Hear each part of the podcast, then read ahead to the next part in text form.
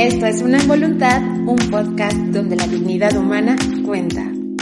A lo largo de muchos años hemos escuchado esta frase, los hombres no lloran, y se ha vivido como una imposición que proviene de una construcción cultural, que identifica a la identidad masculina y ha generado la relación que tienen la mayoría de los hombres con el llanto, en la cual el llanto, los sentimientos y la expresión de las dudas y de los miedos son propias de la imagen de la mujer y casi siempre se asocian a la debilidad.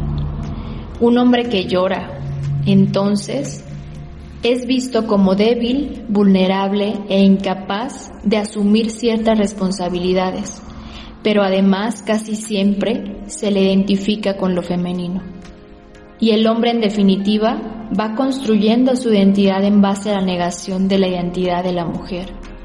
Yo creo que si los hombres no lloraran en términos absolutos, significaría que no tienen capacidad para sentir.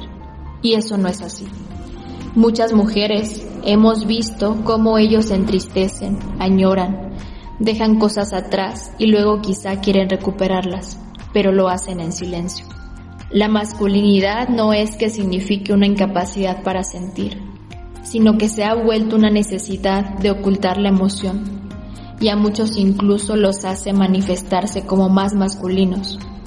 Yo he visto que lo que hacen muchas veces los hombres es transformar ese sentimiento que supondría el llanto si se dejara fluir libremente en expresiones de ira.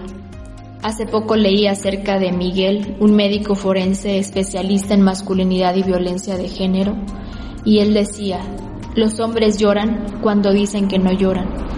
Y creo que tiene toda la razón. Yo creo que los hombres han aprendido a llorar, no con lágrimas, sino de otras maneras.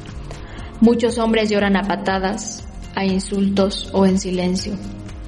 Recuerdo que hace tiempo un amigo me comentó que llamaron a su papá para decirle que había fallecido su hermano. Y la reacción que él tuvo fue la de colgar el teléfono y pegarle una patada tras otra a la puerta hasta que la rompió. Es por eso que hoy te invito a ti que nos escuchas a que transformemos esta frase que se ha vuelto una creencia, a que le digamos a los hombres que tenemos cerca, como hijos, amigos, papá, tíos, que los hombres también lloran y tienen el derecho de hacerlo. Cambiemos la idea de que llorar se siente mal, porque el llorar también sana, libera.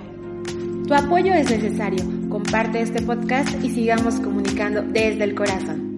Síguenos en nuestras redes sociales, Facebook, Instagram y YouTube. Sintonízanos en este canal donde la dignidad humana cuenta. Uno en voluntad.